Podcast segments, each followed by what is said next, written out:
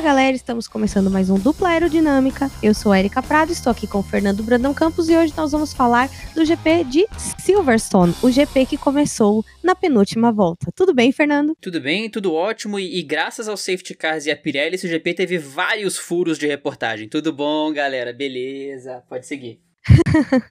é isso aí, é o que tinha para hoje, né? Na verdade, o GP foi marcado por várias confusões e etc. A começar na confusão do horário. Por quê? Porque estávamos acostumados, como teve dobradinha do GP da Áustria, né? Áustria-Estíria, todo mundo acordou 6 horas da manhã para ver o treino que era 7. o pessoal esqueceu que no GMT lá, o GMT de Silverstone é diferente do GMT da Áustria. E isso também aconteceu com gente que acordou é, adiantada pro classificatório. Mas o GP de Silverstone é muito tradicional, e esse ano, 70 anos da Fórmula 1, pipipi, papapó. Já teve uma confusão com o anúncio, que no anúncio colocaram a foto do Lando Norris e do Hamilton e esqueceram George Russell. Tipo, George Russell não é inglês, dane-se né? Foi bem, bem bizarro que nas redes sociais o pessoal tava revoltado porque não tinha a foto do George Russell. Eu nem sabia que o George Russell tinha uma fanbase tão grande assim, mundialmente falando. Não, e, e, o legal é que a Sky Sports fez essa arte e esqueceu do George Russell. E aí veio a nossa querida Fórmula 1 no, no newsletter uns dias depois e botou o Russell é o novo Senna? E é aí que a gente percebe que essa essa essa ressurreição coletiva do Senna não acontece só no Brasil, ela acontece fora às vezes também. Porque compararam o nosso querido George Russell com o Ayrton Senna na mídia mundial também. É, inclusive virou meme, né? Porque uhum. vamos combinar, né? Sem combinar. Né? Não vamos falar sobre isso agora, né? Só que o espírito do Senna não tem um segundo de paz. Nem quando ele tá de boa aqui no Brasil, o pessoal esquece dele mundialmente falando. E a gente sabe que é uma referência e tudo mais, mas, gente, menos que não tá pra tudo isso, né? Pro George Russell, claro. E aí a gente, o que leva a gente né, ao, ao conceito e através totalmente a pauta que a gente tinha feito é, anteriormente, como sempre. é, o que acontece? O George Russell ele está sendo comparado ao Senna devido a uma performance incrível que ele está tendo nos classificatórios. Incrível, leia-se, não é pole position, leia-se para uma Williams. Então, é, ele está tendo essa performance boa nos classificatórios, justamente porque a Williams estava com um carro muito inferior no ano passado, e aí esse ano eles melhoraram o carro e o George Russell faz uma tem feito uma gracinha aí, foi pro Q2 e esse fim de semana de novo passou perto de ir pro Q3. E aí a gente cai no de sempre. Claro, a gente sabe que o volta a volta da corrida não é o mesmo volta a volta do quali, que o quali todo mundo tá andando mais rápido, pneu novo, sem trânsito na pista, todo mundo ali tá querendo fazer uma volta mais rápida, é uma coisa. Mas a Williams, cara, tá difícil ali eles chegarem perto da zona de pontuação, né? Pois é, e tem dois fatores aí, né? O primeiro, justamente o que você falou, o ritmo de corrida, ele é um pouquinho mais complicado de você adquirir, então a Williams, ela tem um carro que parece ser equilibrado, muito mais equilibrado que o, que o carro do ano passado. O Russell tem uma ótima performance em, em voltas únicas, em voltas voadoras, então não é nem que ele passa pro Q2. Hoje em dia ele tem passado com tranquilidade pro Q2. Ele não fica arriscado, porque o Q2 hoje em dia são os quatro motores Ferraris e mais alguém que sobra, né? O, La, o, La, o Latifi. É isso. As duas Alfas, as duas, as duas Haas e o Latifi. É o que acontece. Mas o Russell consegue passar pro, pro Q2, só que na corrida ele acaba caindo porque o ritmo de prova dos outros acaba sendo um pouquinho superior. E o outro fator eu acabei de citar, nosso querido Latifi, porque é a primeira temporada dele na Fórmula 1 e ele não tem se entendido muito bem com o carro até agora. A gente vai chegar no Latifi, não vamos falar mal de quem, mas é isso que acontece. A gente vê o Russell tendo um desempenho muito bom e o Latifi ainda se batendo com o carro. Então a Williams ela chama atenção pela evolução, mas quando chega no domingo ainda não tá aquela Brastemp toda para conseguir surpreender e arrancar um ponto aqui e ali. Pelo menos tá melhor que a Alfa já. É, já tá, vamos dizer assim, já tá melhor que, a, que uma galera aí, né? Mas, assim, a Williams tá engraçada, porque, assim, a gente todo mundo torcendo pra Williams. É, a única, é o único ponto onde toda a comunidade da Fórmula 1 se encontra, mas tá difícil eles levarem o bom resultado do sábado pro domingo. E aí a gente volta falando de algumas coisas é, incríveis que aconteceram. Claro, tão incríveis quanto a performance da Williams do sábado. A performance, por exemplo, do Bottas, que a gente a gente viu ele fazer uma corrida consistente. É, não chegou a ameaçar o Hamilton, porque o Hamilton, vocês sabem, quando ele tá na pole, ele isola lá na frente. O furo do pneu que fez ele de vítima. E não só ele, como uma galera aí foi, foi vítima, né? Ele foi só dando check na listinha de, de pessoas que ele queria tirar da corrida. O Bottas, no início da prova, ele até ensaiou ficar ali no DRS do Hamilton, mas não conseguiu ficar por ali por muito tempo. Pelo menos não foi aquele baile do Hamilton que abre 10, 15 segundos. O Bottas ficou ali a 3, 2 segundos. O próprio Verstappen não ficou longe dos dois na prova, mas foi a prova standard do Bottas. Foi uma prova sem intercorrências, sem fazer nenhuma besteira, sem ameaçar o Hamilton, mas sem ser ameaçado. Ele ia fazer a prova de piloto número 2 na Mercedes, que ele vem sendo uh, durante os últimos anos. Então, nada. Ele não reinventou a roda, mas merece o destaque porque não fez nada de errado. Ele fez o trabalho dele até que o nosso querido pneu decidiu tirar férias e, e, e, tirou ali qualquer chance de pontuação dele nas últimas voltas. Sem dúvida. Na verdade, assim, o Bottas é o segundo piloto, todo mundo pediu a Deus, né? Ele não causa na vida do primeiro piloto, ele pontua sempre e faz boas corridas e defende o primeiro piloto sempre que necessário, né? Então, assim, tá de bom tamanho. Ferrari curtiu isso. A Ferrari era tudo que a Ferrari queria, né? Mas enfim, não vamos falar sobre isso agora. E a gente também, você tocou no assunto do Verstappen. Cara, o Verstappen hoje ele não ganhou a corrida por meia volta. E não meia volta dele, meia volta do Hamilton. Porque aconteceu? Na penúltima volta, por que a gente fala que a, a corrida esquentou na penúltima volta? Na penúltima volta, o Max entrou para trocar o pneu. Ou foi na antepenúltima? Foi na antepenúltima, eu acho. Faltava três voltas para acabar. O Verstappen entrou e trocou os pneus. Por quê? Porque ele queria o pontinho da volta mais rápida lá, né? E ele já tava com folga no segundo lugar devido ao Bottas também ter furado. E aí ele já tava com uma folga ali no segundo lugar, então o segundo lugar ele tava naquele esquema Galvão, não perde mais. Só que aí, o que ele não contava, que o Hamilton fosse fosse quebrar, que o Hamilton fosse furar o pneu. Então acontece, no final da, da última volta, se o Max não tivesse entrado, ele estaria colado no Hamilton e ele ia ultrapassar, porque o Hamilton está, furou o pneu do Hamilton e sim, meus amigos, é, sabendo que era impossível, foi lá e tornou possível e Lewis Hamilton ganhou a corrida desse final de semana com três pneus. Você tá vendo? Você tá vendo a, a lua? a gente tem que maneirar esse negócio de falar palavrão aqui, hein? Sim, sim, tem. tem que é que ouve esse programa, Fernando. Mas assim, Cara, pior que ontem de noite, era uma e pouco da manhã, eu e minha mãe acabamos a nossa, os nossos quatro episódios do dia de Grey's Anatomy. E aí a minha mãe me chamou, porque eu sempre gostei muito da lua, né? Desde quando eu era criança. Cara, a lua tava linda ontem. Brilhante, enorme. o céu tava estrelado, porque, né, tá? O pessoal tá andando menos de carro aqui em São Paulo, então tem menos poluição, você consegue ver. Cara, a lua parecia um lustre, parecia que tinha uma lâmpada acesa no quintal. E aí hoje ela sumiu, né? Provavelmente a gente já sabe onde entrou todo esse brilho, porque assim, eu conheço gente, até o pessoal fez um meme que eu vi na internet que é a sorte que eu gostaria de ter, aí tem a foto do Hamilton, e a sorte que eu tenho, a foto do Huckenberg né, que a gente já vai chegar nesse assunto. Não, com certeza. O Hamilton, quando acabou a corrida, eu falei aquele filho da. Porque é, é muito perfeito, as estrelas se alinham. E aquela coisa, né? O próprio Velocidade Alta tweetou. Ele falou: quanto mais o Hamilton trabalha, mais ele tem sorte. Então, é, quando a gente fala que ele tem sorte, não quer dizer que ele ganha só porque ele tem sorte. Mas ele ganha também porque ele tem sorte. Ele é um piloto muito competente, um piloto que é muito bom mas quando precisa daquele, daquele momento de sorte, daquele golpe que vira tudo a, a, a favor dele, esse golpe aparece. Então Hamilton merece o destaque com toda certeza. Agora, a Red Bull, eu também vi um tweet muito interessante, que é um lado da história que a gente não falou muito, mas foi até o Everaldo Marques que retweetou isso. O pit stop da, da Red Bull foi, em primeiro lugar, para conseguir a volta mais rápida, mas também por segurança, porque imagina se o Verstappen fica na pista, passa o Hamilton e também fura o pneu dele. E aí não só ele não teria a vitória, como ele perderia os 25 pontos. Então, a Red Bull, ela foi, ela, ela tomou ali a precaução no naquele momento, lógico, deixou de arriscar para poder ganhar uma corrida, mas no momento que estava todo mundo furando o pneu, e o, Le e o Verstappen podia fazer um pit stop de graça, na minha visão, agora que mostraram esse ponto, eu acho que foi decisão acertada, porque você tem a chance de garantir a corrida dele ali. Lógico, uma pena, porque você não pode prever o futuro, vai que o Verstappen consegue ficar na pista, seria um risco minimamente aceitável, mas a Red Bull até conseguiu ter uma lógica ali, conseguiu segurar o carro, foi por segurança, não só uma volta mais rápida que jogou fora uma vitória também. É aquilo, né?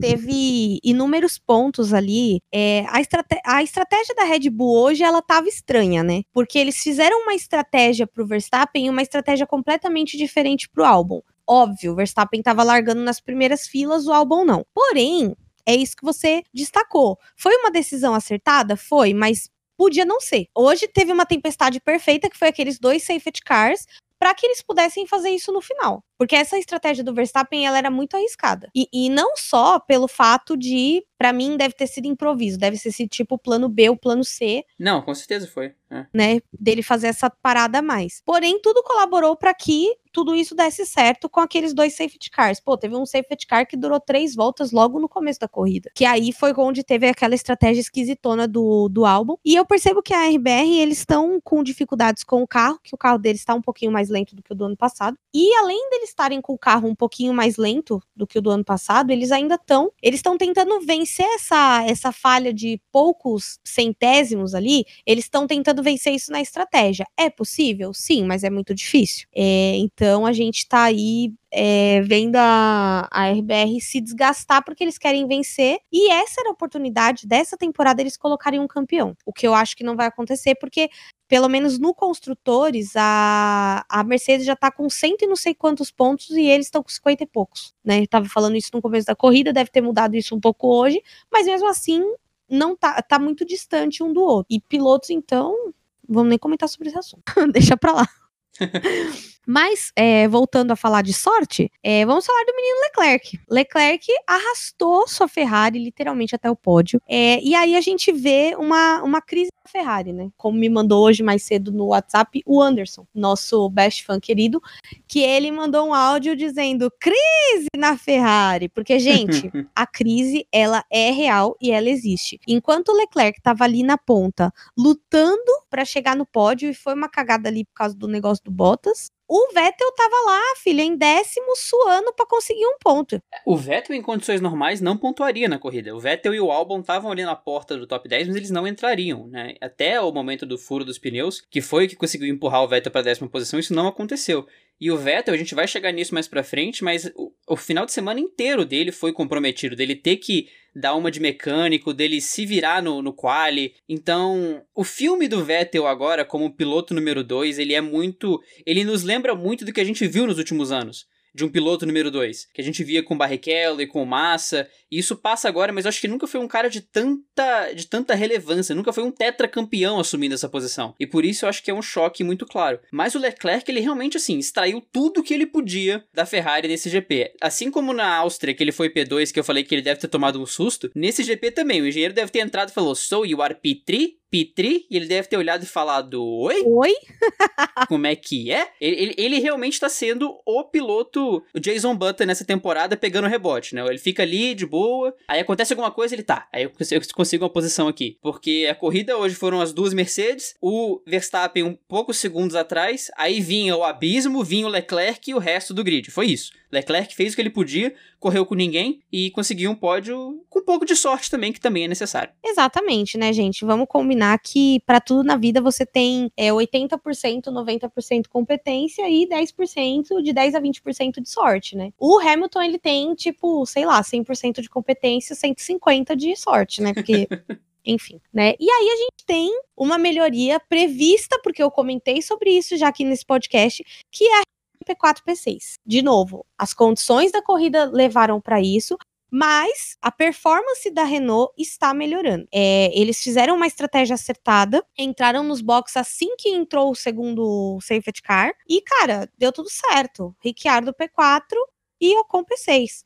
Eu fiquei super feliz na hora. Tava até chorando quase, tô com o olho cheio d'água de ver o Ricardo em quarto. Porque, cara, para quem via o Ricardo sempre no pódio, dói não ver, entendeu? E aí, de repente, eu vejo, porque todo mundo sabe que eu sou fã do Ricardo, quem não sabia agora tá sabendo. E aí vê ele, pô, em quarto lugar, cara, que maravilhoso. E assim, uma corrida, um quarto lugar tranquilo, ele tava bem ali. E assim, se tivesse tido mais um furo de pneu, por exemplo, do Leclerc, talvez Ricardo tivesse pegado um pódio ali. Teríamos Chua na sapatilha amarela. Então, é aquilo. A Renault vem melhorando e vamos ver no que vem com Alonso e Ocon o que, que vai rolar na equipe. Mas eu tô bem otimista, né? Eu tô achando que daqui pro fim do ano, eu acho e espero, né? Não é nenhuma coisa só que eu acho, mas que eu torço para que aconteça. do primeiro pódio da Renault, né? Porque as corridas também é aquilo, não estão sendo corridas típicas, nenhuma. E acho que nem teremos uma corrida típica, porque a gente vai ter autódromo novo, a gente vai ter dobradinha, que nem semana que vem tem Silverstone de novo. Então, existe um, um processo que assim, pô, eles fizeram P4 P6. Vamos supor que todo mundo que errou não erre mais nesse fim de semana, como foi na Estíria. Então, vamos ver se eles conseguem aí tirar mais uma casquinha aí e conseguir chegar ali entre os 10 primeiros, colocar umas pontuações melhores, para poder batalhar também pelo construtores, que esse dinheiro é muito importante para eles, uma vez que ano que vem eles não têm equipe cliente. Sim, analisar uma corrida dessas é sempre um pouquinho complicado, porque você tem uma corrida até a penúltima volta e depois a, o que aconteceu naquelas duas últimas voltas, ela, é, isso muda muito a configuração da corrida. Mas no caso da Renault, eles vinham com uma performance muito boa, apesar de tudo que tá aconteceu no final, porque você tinha ali as duas Mercedes, o Verstappen e o Leclerc, que são eh, os carros das equipes mais top. Depois vinham as duas McLaren, só que o Ricardo já estava em cima do Norris aquela hora. E depois o Ocon tinha acabado de passar o Stroll. Então a Renault vinha sim com uma corrida sólida, uma corrida perto do que a Renault consegue fazer, no máximo que eles podem fazer ali, com um P7, um P8, o Ricardo devia pegar o P6 do Norris. Só que depois que tudo aconteceu, a Renault estava numa posição perfeita para capitalizar nisso tudo. Então, o que era uma corrida sólida e minimamente discreta da Renault, de conseguir capitalizar e de não fazer nenhuma besteira, acabou sendo uma corrida muito, muito positiva, porque o que era um P6, um P7, ou um P6, um P8, virou um P4 e um P6. E numa, num ano que a disputa de meio de pelotão tá tão intensa ali entre, entre McLaren, Racing Point e Renault, esse P4 e P6 vai ser fundamental, porque o, o tanto que o pódio do Norris ajudou naquela primeira corrida na Áustria representa o que, que essas posições de mais proeminência podem fazer para essas equipes. Foi um final de semana sem sustos, sem problema de motor, sem nada dar errado para Renault e os dois pilotos conseguiram ser consistentes. Você não viu os dois, você não viu os dois travando roda, fechando ninguém, não, eles fizeram a corrida deles, aproveitaram as oportunidades, que apareceram, e o Ricardo estava chegando nas McLarens. Com a Renault, isso é muito relevante. Então, sim, foram ajudados pelas circunstâncias, mas antes disso também já tinha uma corrida muito boa. Foi, foi exatamente o que eu disse. Eles já vinham num bom ritmo, já vinham preparados para é aquilo que eu sempre falo, né? Tem que ter, todo mundo fala, ah, mas só ganhou em segundo que o segundo quebrou. Tá, mas você tem que ter competência para segurar o terceiro ali e na hora certa estar no lugar certo para aproveitar a oportunidade. Então eu vejo uma Renault crescendo e prevejo tretas ano que vem, mas enfim, não vou dar spoiler.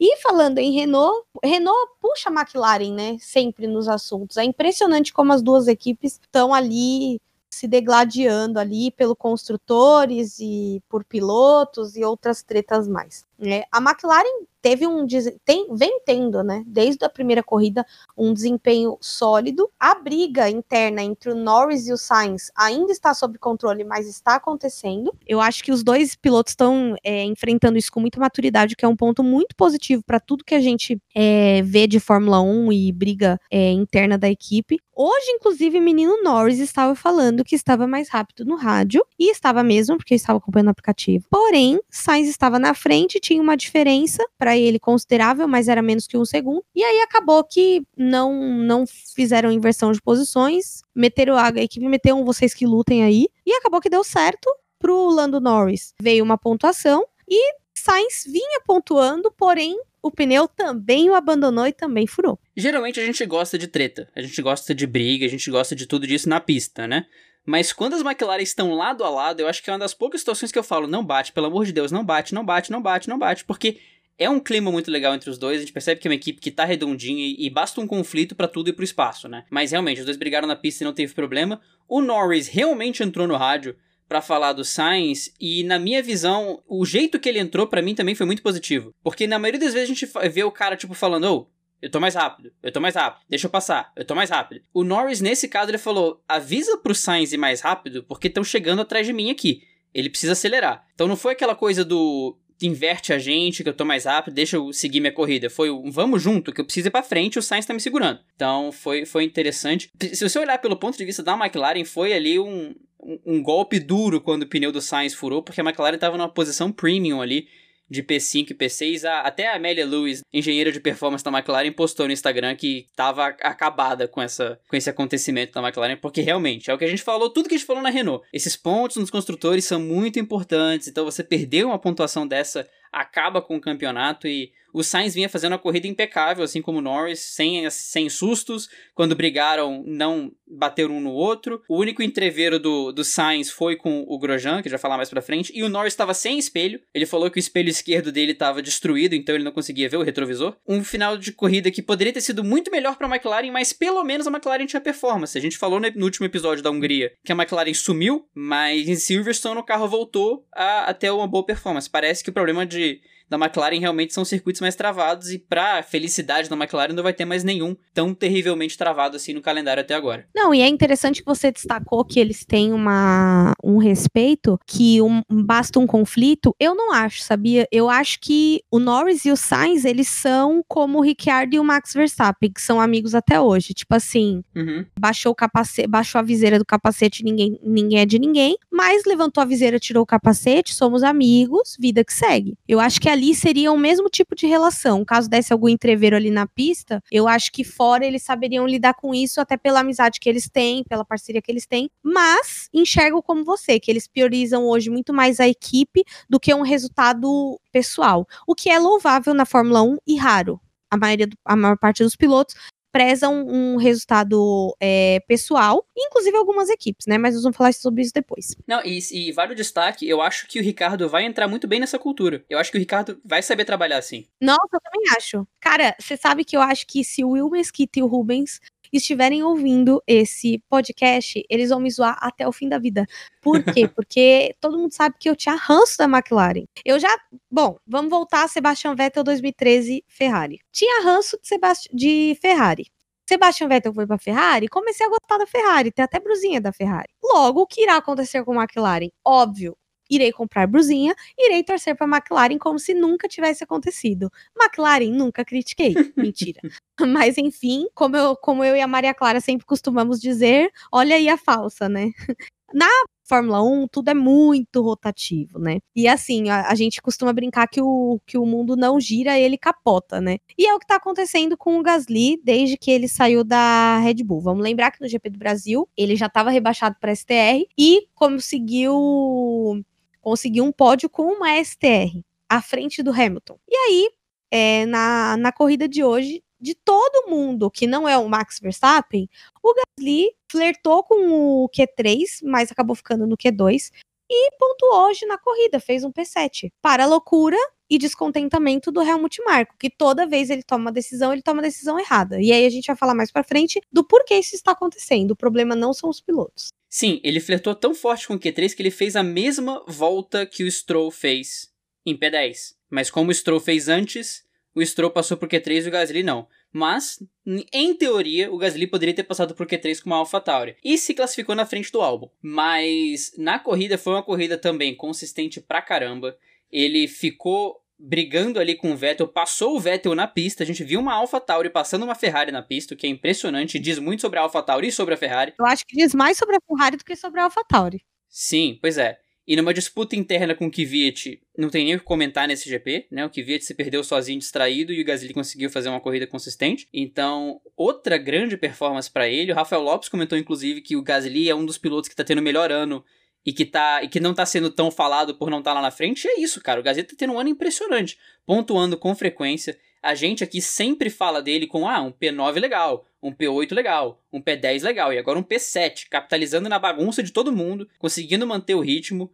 Realmente ser rebaixado para AlphaTauri, por um lado, é chato porque você tava numa equipe de ponta, você poderia estar tá brigando por vitórias, mas por outro, colocou ele num ambiente que ele pode brigar e que ele pode ter confiança. É isso que parece. A gente fala, nossa, que engraçado, né? Quando os pilotos caem pra AlphaTauri, eles ficam, eles voltam a ter performance. Sim, mas a AlphaTauri é um ambiente muito mais tranquilo que a Red Bull. Na AlphaTauri ele pode mostrar o desempenho dele. Então, o Gasly vem tendo um ano sensacional e voltando a ser o piloto que ele era. Exatamente. E aí, depois eu vou comentar sobre isso no lugar certo do podcast. E aí a gente encerra, né? Na verdade, a gente vai emendar o ponto, ponto certo no, no lugar certo, né? Que a gente vai chamar o quadro que todo mundo adora, que todo mundo espera. Inclusive, vocês estavam com uma expectativa alta esse fim de semana por causa disso. E agora nós vamos falar mal de quem?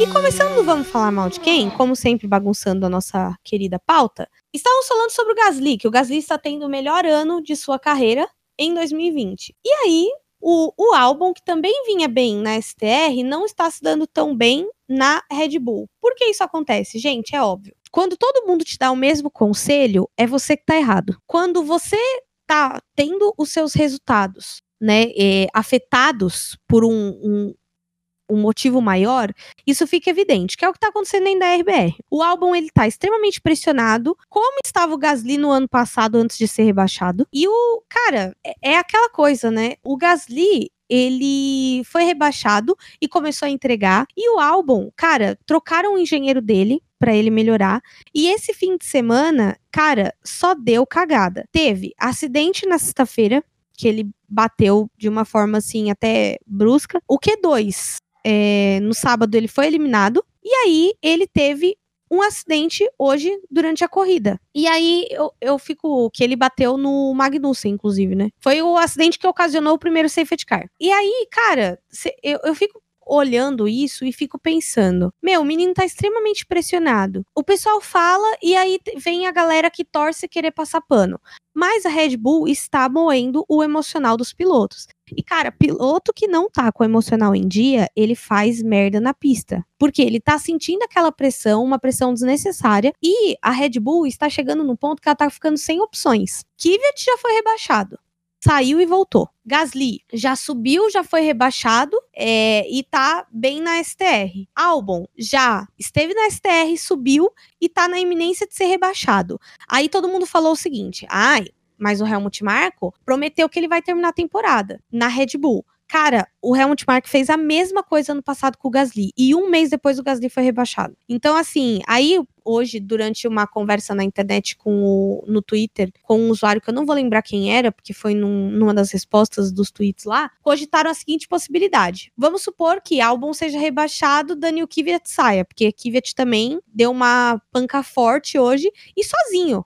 Ele rodou sozinho quando a gente viu ele tava no muro. Então, pô, Kvyat não entregando nem na STR. Vamos supor que ele seja espirrado. Albon seja rebaixado para STR. Quem seria o próximo da linha de sucessão? Sérgio Sete Câmara. Queremos isso? A maior, a maior parte das pessoas está achando que não. Porque pensa, Sete Câmaras sem pilotar.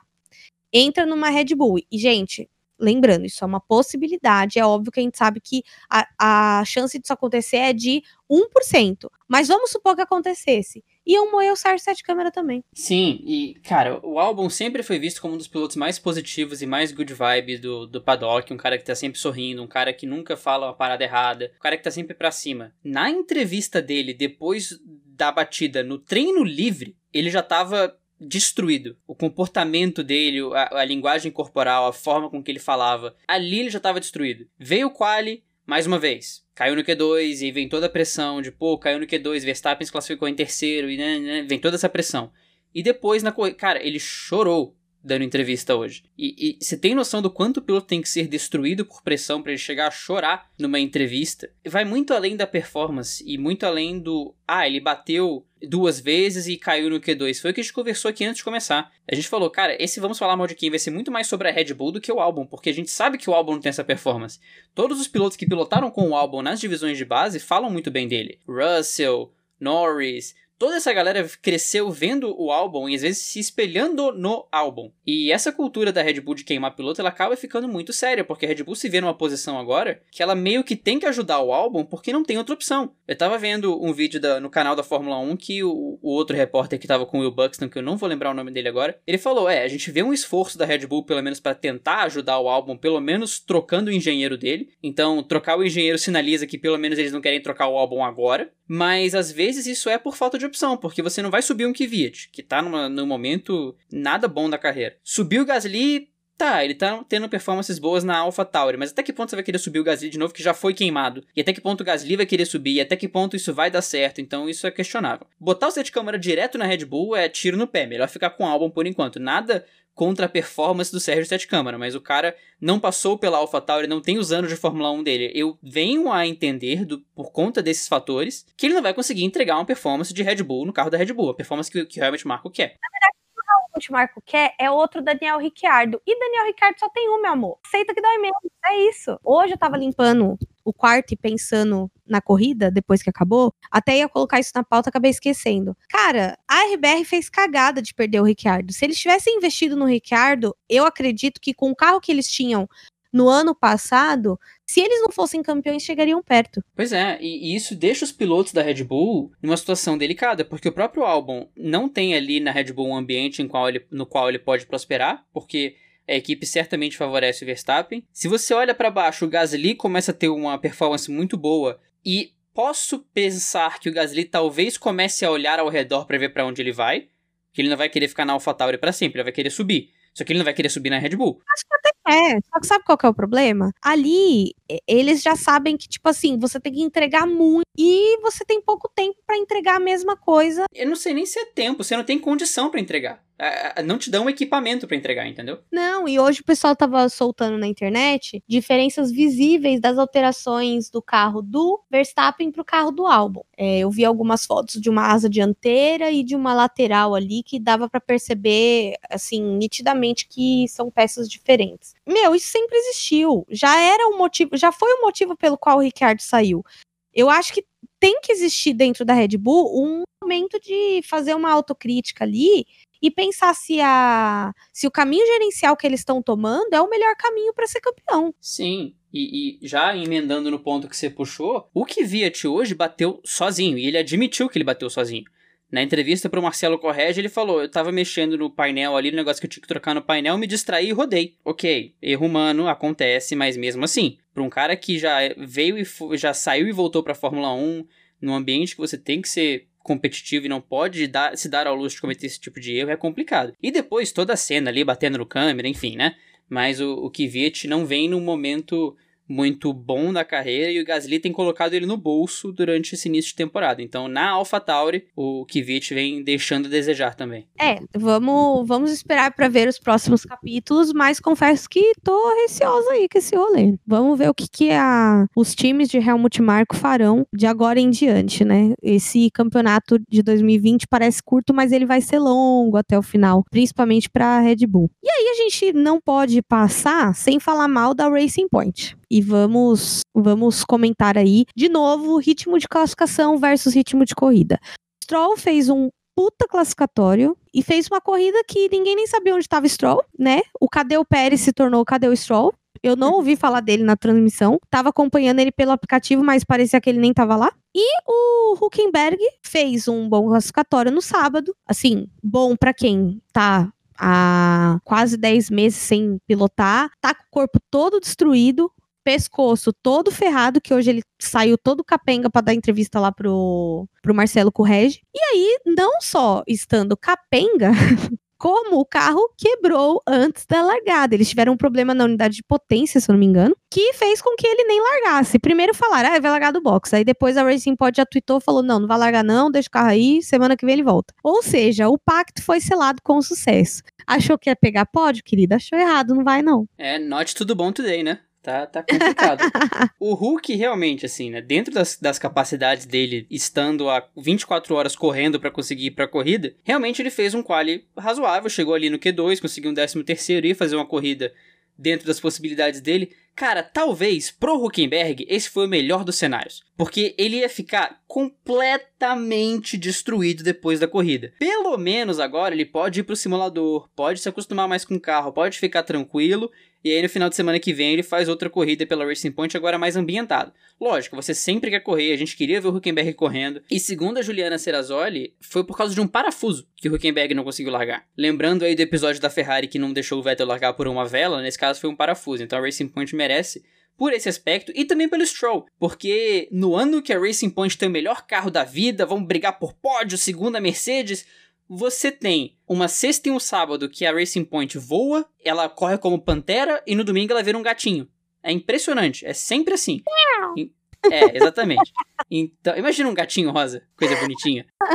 Então é isso, cara. Você não pode sumir assim. O, o Stroll largou, tomou. Ele, ele largou atrás das McLarens, tomou passão das Renaults, tomou passão do Gasly e só pontuou porque todo mundo começou a sair ali de, de pneu furado. Caso contrário, o Stroll nem pontuar pontuaria. Racing Point realmente ficou devendo por toda, toda moral que ela tenta dar essa temporada. Pô, e sabe o que, que é pior? Eles são vizinhos dessa pista. Eles tinham a obrigação moral de fazer uma boa corrida em Silverstone, porque eles estão a 400 metros do autódromo. Tava ouvindo hoje, tava prestando atenção no, no Marcelo Correge, ele tava comentando sobre isso no, na transmissão. Ou seja, amigo, Judaí, né? Judaí que tá osso. Saindo um pouco da Pantera cor-de-rosa e indo pra, pra Haas, né? A nossa desgraça cinza e branca. Cara, difícil, né?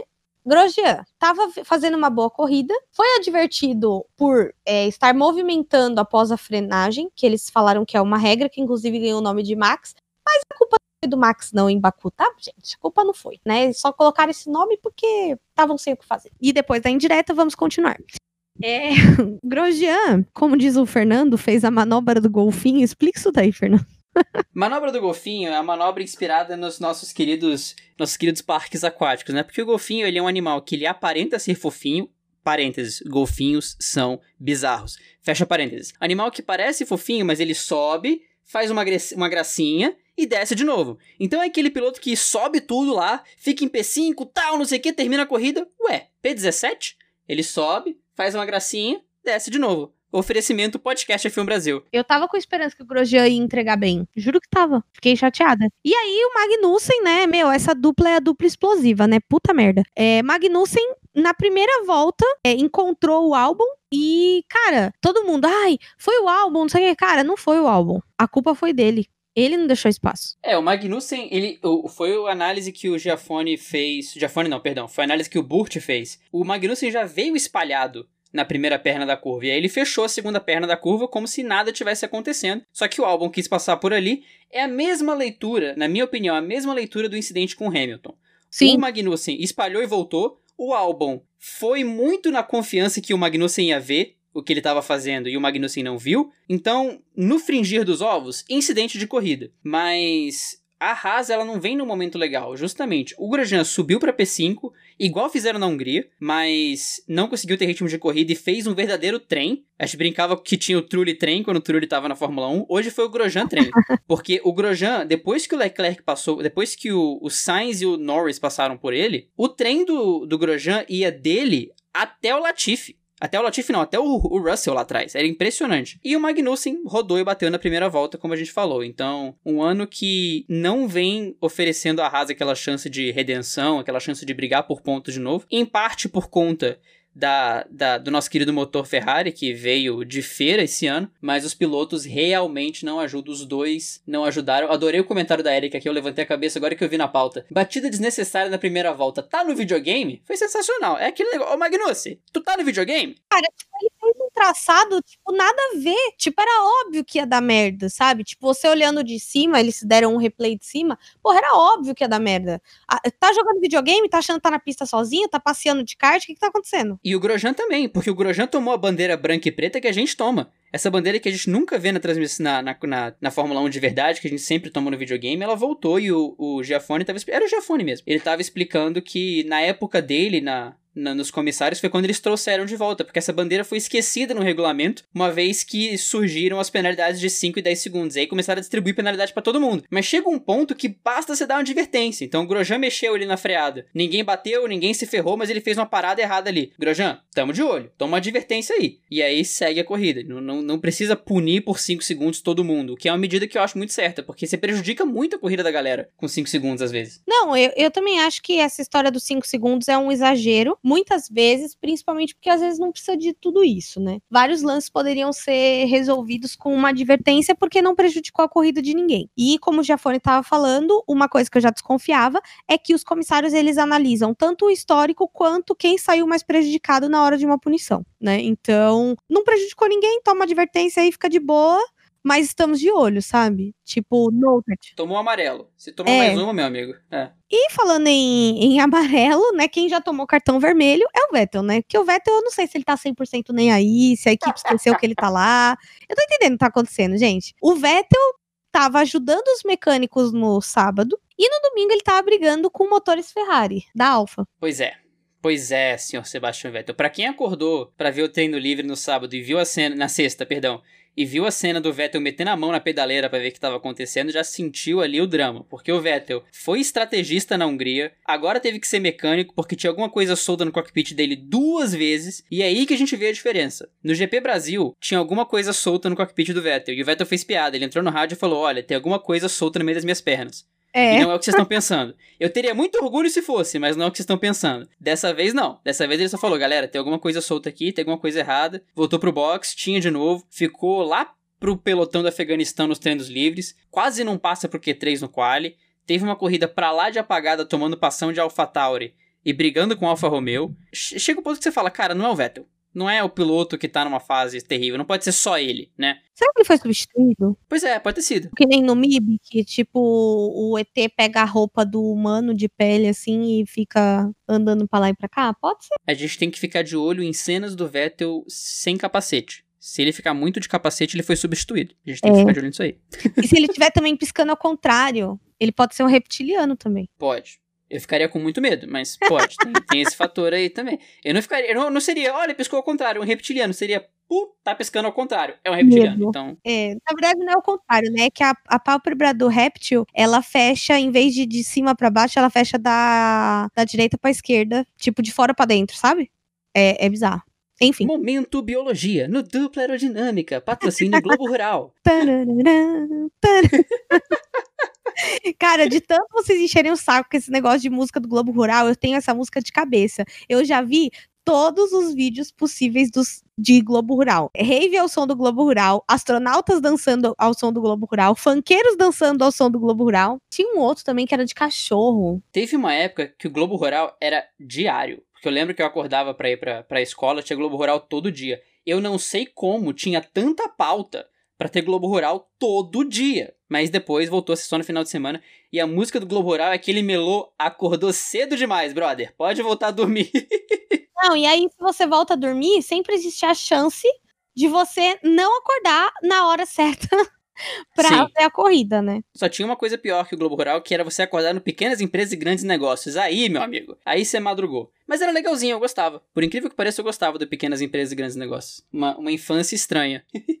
que criança era essa que assistia pequenas empresas grandes negócios? Talvez por isso que hoje ele vai se tornar um empresário bem sucedido, né? Assistir o programa certo. Olha aí. Mas enfim, é, voltando à nossa pauta, voltando ao nosso vamos falar mal de quem? Vamos falar mal de quem? Do Latifi. Eu não gostaria de estar falando mal do Latifi, porque assim, a história do Stroll se repete. O primeiro ano do Stroll foi traumático, cara. Começar dos testes, que deu um monte de merda. Ele bateu horrores, quebrou carro a rodo. Nas primeiras corridas só fazia bosta. E aí hoje, né, tá o quê? Tá, tá pegando pódio, tá causando aí na Fórmula 1, na Racing Point, né? Então não gostaria de estar falando mal. Mas, cara, é, ele rodou no Q1 esse fim de semana. É, semana passada ele rodou, se eu não me engano, na corrida e bateu. É, então, assim, ele vem de uma sucessão de erros. Ele não tá se adaptando bem. Então, assim, acho que ele chegou. Ele tá verde ainda, é óbvio. Mas, amado, ajuda o orçamento da Tia Claire aí, né? Sim, é que a gente tá muito mais benevolente esse ano, não vamos falar mal de quem, porque a gente nem fala tão mal das pessoas às vezes. O, o Latifi é um caso desse, tipo, a gente coloca ele aqui por protocolo, porque ele tá ali no histórico dele de rodar em todos os GPs, mas é esse caso, né? Ele tá se acostumando ainda tá verde em uma equipe que ele pode estar verde. Então não colocaram o Latifi numa Red Bull para ganhar a corrida no momento que ele tá verde, não. Ele tá numa Williams que tá no final do pelotão. Se tem um lugar para ele tá verde, é a Williams. É isso, não tem muito onde ele tá verde além disso. E ele vem tentando se acostumar com o carro. Rodou, eu tenho quase certeza que ele rodou em todos os GPs até agora. Nesse caso, rodou no Q1, assim como a Hungria, e não conseguiu fazer ali a última volta dele. Na corrida, acho que não rodou, então progressos. Mas é o ano de adaptação do, do Latifi. É a, é a grande pré-temporada do Latifi pro ano que vem. 2020 é uma grande pré-temporada para 2021. Que aí sim o Latifi vai conseguir mostrar o piloto que ele é na Fórmula 1. É, vamos ver se até o final desse ano ele melhora e se no ano que vem ele fica mais de boa, né? E agora encerramos nosso Vamos Falar Mal de Quem. Vamos para a segunda parte favorita dos nossos ouvintes, que é as aerotretas da semana.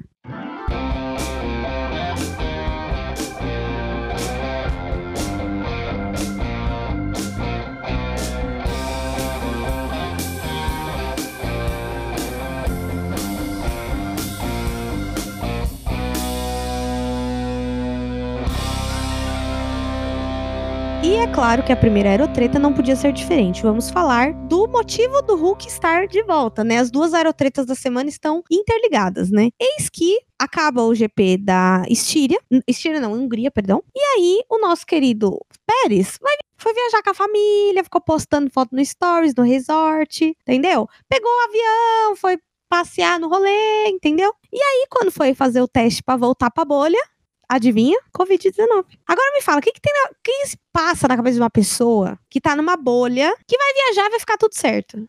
Gente, vocês têm que entender o seguinte: aí o pessoal, será que há uma falha no protocolo da bolha da FIA? Ô, oh, fio, se enxerga, presta atenção nas coisas que tá acontecendo. Eles ficaram uma semana meio que de férias, entendeu? Não ficaram na bolha. Se tivesse cada um voltado para sua casa e ficado com o toba no sofá, não tinha pegado Covid, entendeu? Se tivesse usando máscara, se tivesse se cuidando. Não que eu acho que é impossível você pegar Covid, tá? Dentro da bolha da FIA. Não acho que seja impossível. Até porque a gente sabe que existe um, um falso negativo nesses exames, que essa doença é um negócio muito louco, né, gente? É um negócio que a gente fala, mas eu tava assistindo o jornal essa semana, cara, eu fiquei chateada. A gente chegou a 90 mil mortes, a gente tá quase 100 mil pessoas mortas aqui no Brasil, é, 700 mil pessoas morreram ao redor do mundo, e assim, é um vírus que ninguém sabe como tratar, cada dia aparece um sintoma novo. As formas de contágio ainda são muito incertas, que, ah, pega pelo ar, não, não pega pelo ar, ah, pega pelo toque. Ah, mas é só em mucosa. Pô, mas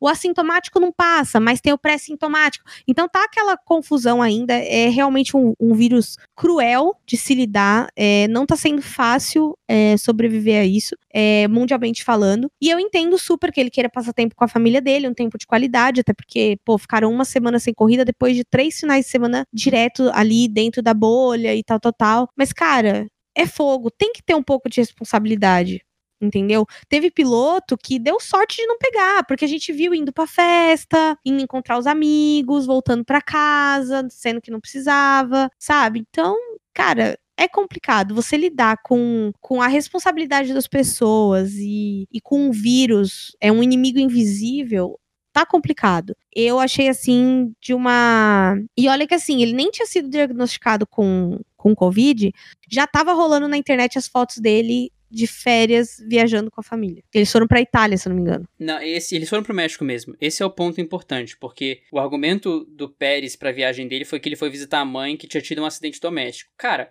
isso, ok. Se você foi visitar sua mãe, viu sua mãe, voltou, Cara, por mim, tudo bem. Seguiu os protocolos, botou máscara, botou tudo, visitou sua mãe, visitou. Foi pro avião, voltou para casa, voltou.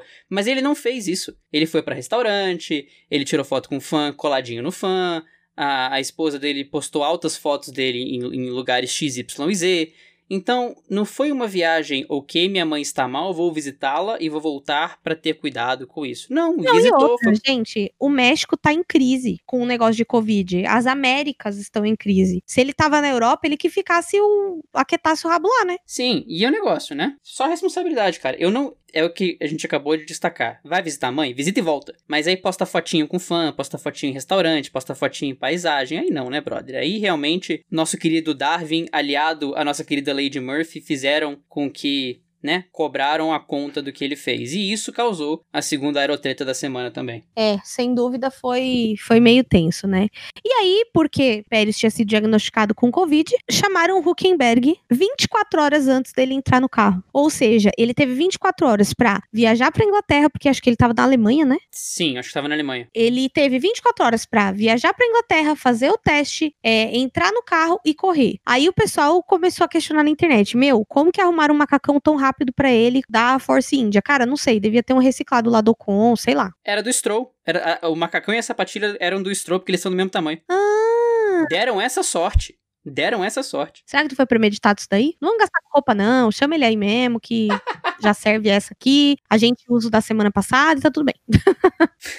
e é o que o, o Everaldo Marques falou isso no Twitter um, um, tempo atrás. Ele falou: Não, teve um dia que eu perdi passaporte, não sei o que, em 24 horas eu tava com visto americano indo pros Estados Unidos. Aí perguntaram pra ele, cara, como você conseguiu fazer isso? E ele falou: O Mickey tem poderes. A ESPN é uma, uma empresa da Disney que teve a possibilidade de mexer ali uns palitinhos para ele conseguir ter o visto. Essa é a mesma coisa. Não, mas a Inglaterra tem uma quarentena de 10 dias, então o Hulk não pode correr porque ele não tá na Inglaterra e ele tá longe. Fórmula 1 tem poderes. Ele fez o exame, deu negativo, deram um avião para ele, botaram ele lá na, em Silverstone. E, a, e, deu sorte ainda que foi a Racing Point, justamente porque a sede deles é 300 metros de circuito. Então ele conseguiu ir de simulador pra, pra assento, para tudo isso, de volta pro circuito, aí voltava, ia, voltava. No final das contas, foi a melhor equipe possível para ter um problema desse. É verdade, se fosse uma Renault, eles estavam na merda ou uma STR, que é na Itália. Ou até a IBR, que é em Milton Keynes, né? Sim, pois é, deu muita sorte. Mas o Hulk, né, foi, foi, engraçado seguir essa saga, né? Se o lado do Pérez da treta era o lado de cobrança, de um erro, de um cara que não foi socialmente responsável, o do Hulk foi até legal acompanhar. Tipo, ele chegando com o macacão na, no colo, assim, correndo pelo paddock, indo pros lados. Foi legal, foi, foi divertido na sexta-feira. E palma pro, pro cara do design, né? Que colocou a cara dele no negócio lá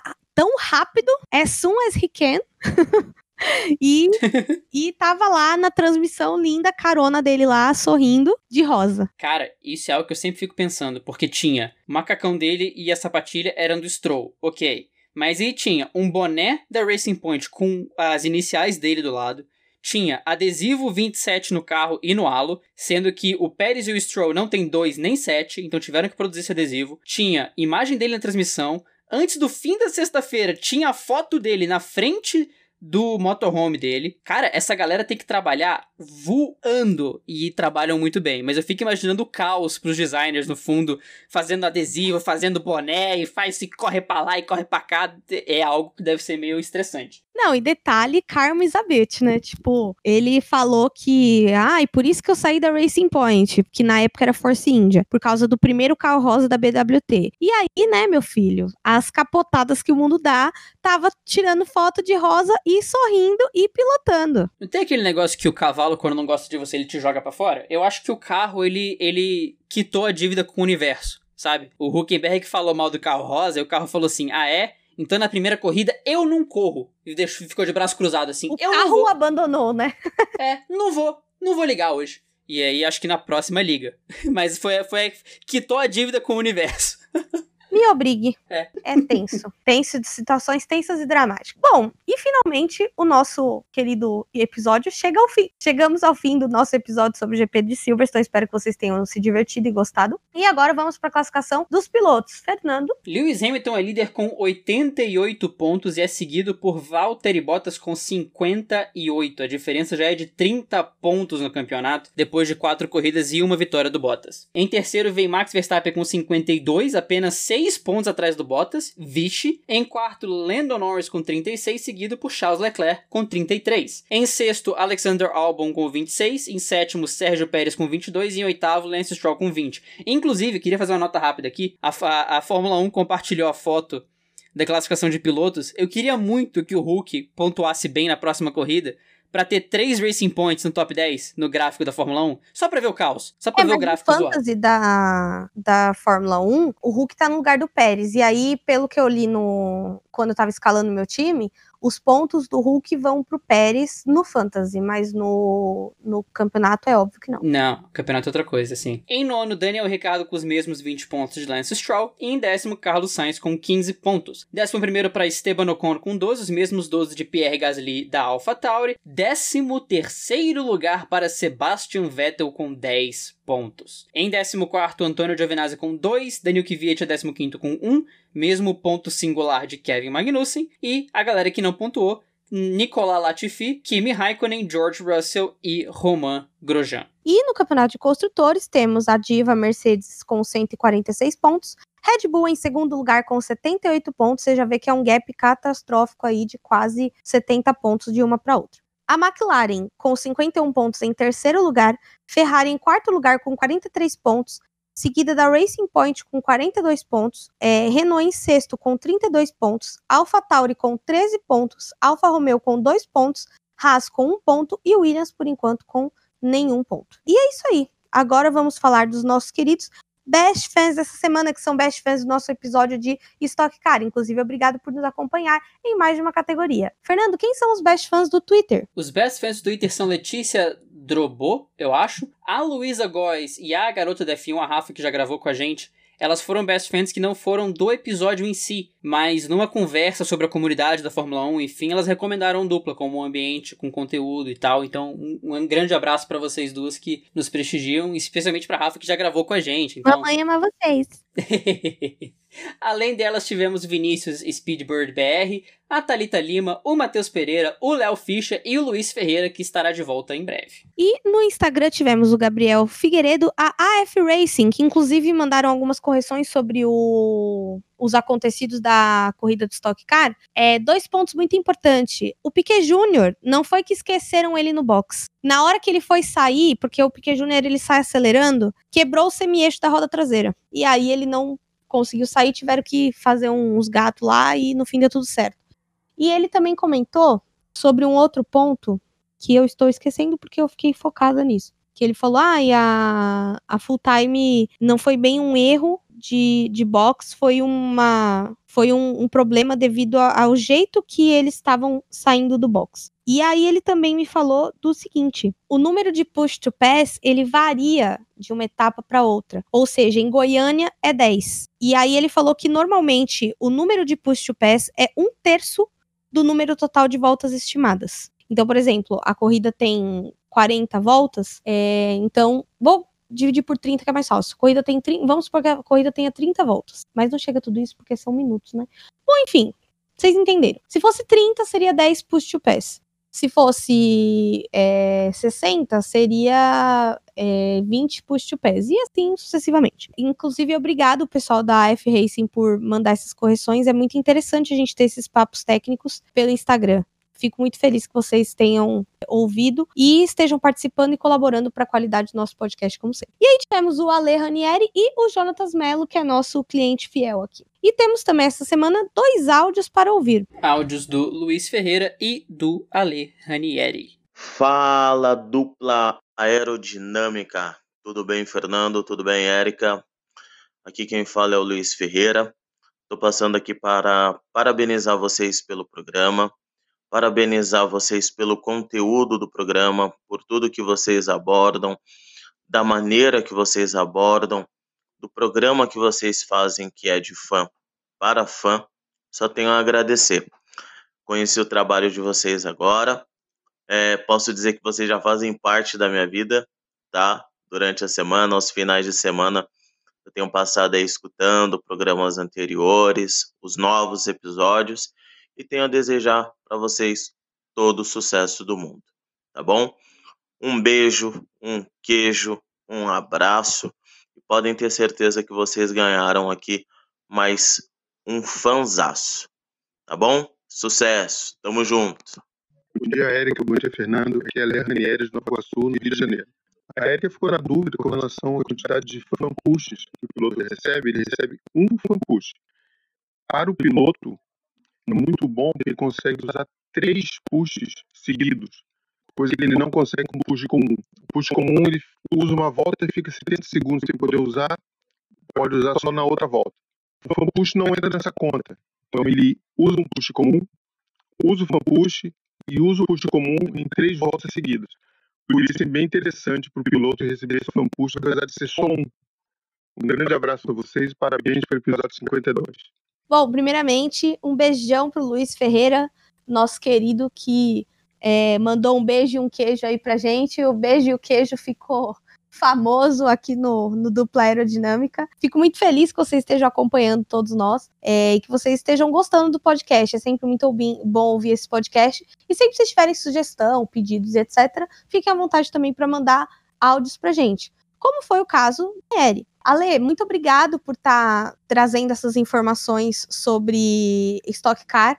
Eu acho que quando a gente faz um trabalho meio de fã para fã, é, isso significa também que a gente não é especialista em tudo. Por mais que eu seja engenheira e trabalhe até é, bem próxima de corridas, cara, é impossível você saber tudo. Eu até comentei sobre isso num, num texto que eu escrevi pro Voando Baixo, que como engenheiro freelance, você tem que saber uns 10 regulamentos de cabeça. É impossível. então, tipo, e assim, você sabe os que você trabalha perto, os que você não trabalha, você... enfim. Então, eu agradeço demais vocês estarem colaborando não só para o meu crescimento como podcaster de Stock Car, como também como meu crescimento pessoal, mesmo como engenheira profissional. Um grande beijo para vocês. Interessante o que o Luiz falou também, que ele falou que escutou uns episódios antigos também. É engraçado porque eu tava olhando as estatísticas do dupla. Eu, como pessoa de humanas, eu amo estatística mais do que eu deveria, mas eu, eu gosto de uma estatística para ver as coisas. E eu voltei na estatística do episódio 1. Cara, o episódio 1 é escutado com uma frequência absurda. É muito engraçado. Você vê o gráfico, tem lá o pico de quando a gente publicou o episódio 1, Aí depois vem um play, um play, um play, um play, um play. E, cara, é engraçado demais como vocês sempre voltam para escutar o episódio 1, coisa que eu não fiz, mas eu vou fazer em breve para ver a diferença de como foi aquele episódio 1 pra, pra que tá agora. Mas meu muito obrigado aí pro, pro, pro Luiz que chegou agora, já mandou um áudio sensacional. Seja muito bem-vindo, puxa uma cadeira, não repara na bagunça e fica aí à vontade. E o Ale completou o que a F Racing falou, né? Achei legal, porque a F Racing falou dos pushes normais, o Ale falou do fan push, e agora a gente tem a resposta completa dos pushes da Stock Car. E é isso aí, pessoal. Ficamos por aqui. Obrigado por terem ouvido mais uma edição do Aerodinâmica. Para nos encontrar e participar dos Best Fans, primeiramente, Best Fans, comentar é, sobre o episódio ou indicar o Dupla Aerodinâmica no Twitter ou no Instagram. E marcar o Dupla Aerodinâmica, isso é muito importante. Tomem cuidado com as marcações do Instagram, porque às vezes ele não lê o arroba e aí não aparece pra gente, a gente não consegue computar. Para falar com a gente, arroba de aerodinâmica, tanto no Twitter quanto no Instagram, dupla aerodinâmica no Facebook. Para me encontrar nos meus perfis pessoais, arroba Ericoke no Instagram e arroba Coke no Twitter. Eu espero vocês na semana que vem, na parte 2 do GP de Silverstone, que vai se chamar GP da... Dos 70 anos da Fórmula 1. Ah, feliz aniversário, Fórmula 1. e se você quiser me encontrar nas redes sociais, arroba Campos no Twitter e no Instagram. Se você, querido ouvinte, está nos escutando pelo Apple Podcast, não deixe de deixar as 5 estrelinhas no iTunes, porque elas são muito importantes para nós. A gente vê vocês semana que vem no GP dos 70 anos da Fórmula 1. Um grande abraço para todo mundo, um beijo, um queijo e até a próxima.